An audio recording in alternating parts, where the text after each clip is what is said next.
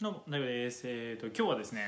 えーちょっとあの、コミュニケーションに関する話のをちょっとしたいと思います。結構、あの、ニコニコへのですね、リクエストとかも受け付けてるんですけど、ニコニコとか放送内容の、結構ね、やっぱりコミュニケーション悩んでる人が結構多いみたいなんで、まあ、あの、過去に放送した内容もね、結構、に関する質問とかも出てくるんですけど、まあまあ、また改めてね、アップデートということで説明していこうということに、で、今日はですね、コミュニケーションの話をしたいと思います。えーこのチャンネルでですね、様々な、えー心理学やですね、科学の研究からですね、皆さん人生に役に立つ知識をご紹介していくチャンネルになってます、ぜひチャンネル登録の方もよろしくお願いします。というわけで今日はですね、なんと、想像するだけでコミュ障をですね、改善してくれる妄想が見つかりましたというちょっと変わった、えー研究ですね。はい。あることを考えるだけで、えー実はですね、えっと相手に対する、いわゆるココミュ障っぷりがですね、えー他人に対するコミュ障っぷりがですね、軽減されて、でその結果ですね、こう堂々と相手と話せるようになったよっていうですね、面白い研究なんですね。で、これどういうものかっていうと、なんとですね、相手に自分が近づいていく、あるいは相手と肩を組んでるみたいなイメージ、こういうイメージを作るだけでもコミュニケーションに対する自信がみなぎってきて、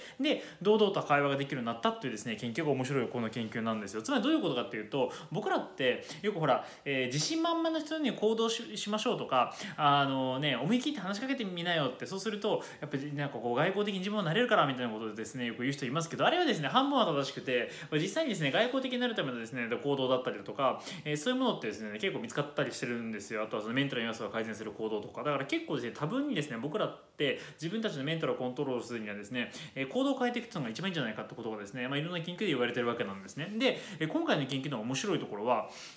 あのー実際に相手に近づいてってよって話しかけたりとか、あのーそんなになんかこうね人と会話できるタイプじゃなくても知らない人に挨拶したりとか世間話をしたりとかって行動することによって実際にその外交的な行動をすることによってコミュニケーション能力が高まってくよと。外交性が身についてくるよってことが分かってたんですよ。ところがこの研究の面白いところがでも実際にねじゃあコミュ障の人とか人に話しかけるのが苦手って人にですねちょっとじゃあパッと行ってちょっとあのね日常会話してみてくださいって言われてもですねちょっと怖くてできないですみたいな人が多いわけですよ。ところがですねイントはここなんですよ。この論文によるとなんとこの研究によると自分から相手にこうやってガシッと近づいていってもいいんですけどそんなことをしなくても近づいていって肩を組んだりとか話しかけるっていうイメージをするだけでもあの自信がですね自動的に湧いてくるということがですね分かったという研究でここだからですね面白いところなんですねつまりですね相手に近づいていて親しげに話しているあるいはですね肩を組むとか握手をするとかそういう妄想をするだけでも、えー実際にですね、え有効ですよ効果的ですよってことが分かったって研究なのでぜひ皆さんもですねやっぱり相手にね話しかけるのは怖いなとか、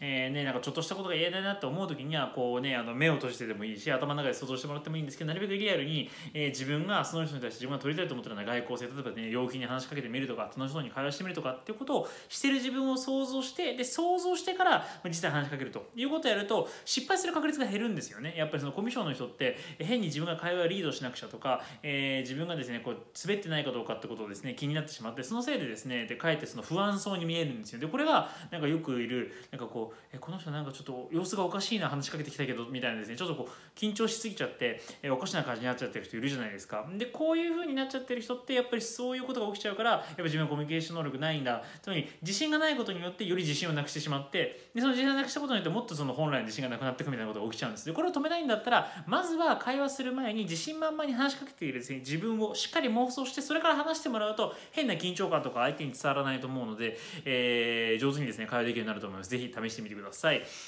でです。ねまあ、このチャンネルでは散々コミュニケーションの話してるんですけど一応その内容をですねまとめてえ本とかにもしてますんでニコニコの内容とかまとめた本にしてますのでよかったらですねえ今日のおすすめ本コミュニケーショーでもえ5分で増やせる超人脈術とで別にこれ人脈作る本というよりはコミュニケーションのですねテクニックの本なんでえぜひですねチェックしてみてください。様々な論文からですねえなるべく短時間で手間をかけずにえコミュ障の人でもえコミュニケーションをですね取って人脈作れるようなレベルまでのえコミュニケーション能力を手に入れるための方法っていうのをですねご紹介してますのでぜひ読んでみてください。で今日の続きの放送なんですけどこういう話をするとですねあそんなことでコミュニケーションえーね、質上がるんだとえちょっとやってみようって思った方もいると思うんですよ。あるいはですねそんなにうまくいくのと思う人いると思うんですけど実はですねこの人前でやっぱりこう緊張しないようにするための方法って実はたくさんあるんですね。で大体人って緊張しちゃってからどうやって抑えようかどうやって抑えようかというふうに思うんですけど一回緊張感が出ちゃうと変に抑えようとすると逆効果になることがあるんですよ。だから緊張しいな人とかですねコミュ障とかで人前にするとですね話せなくなっちゃうよって人なんかは実は話せなくなる前に緊張する前に事前対策を打っとくっていうのが一番いいんですよ。事前対策をしておくとどうなるかっていうと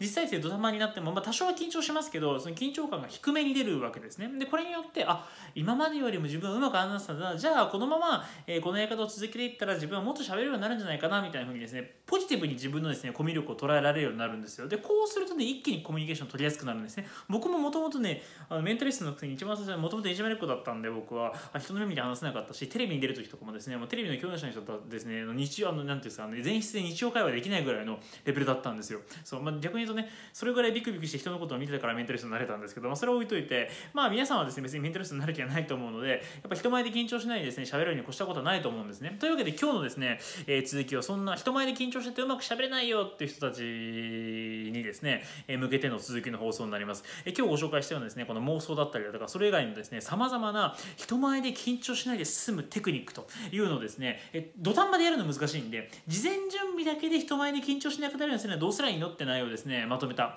研究をまとめた放送になってます、え今日の続きの動画、えー、ぜひですね番組のタイトル下の説明欄またはコメント欄の方からチェックしてみてください。それでは続きの動画人前で緊張しないで済む事前準備テクニックぜひご覧ください。それではコメント欄からどうぞ。バイバイ。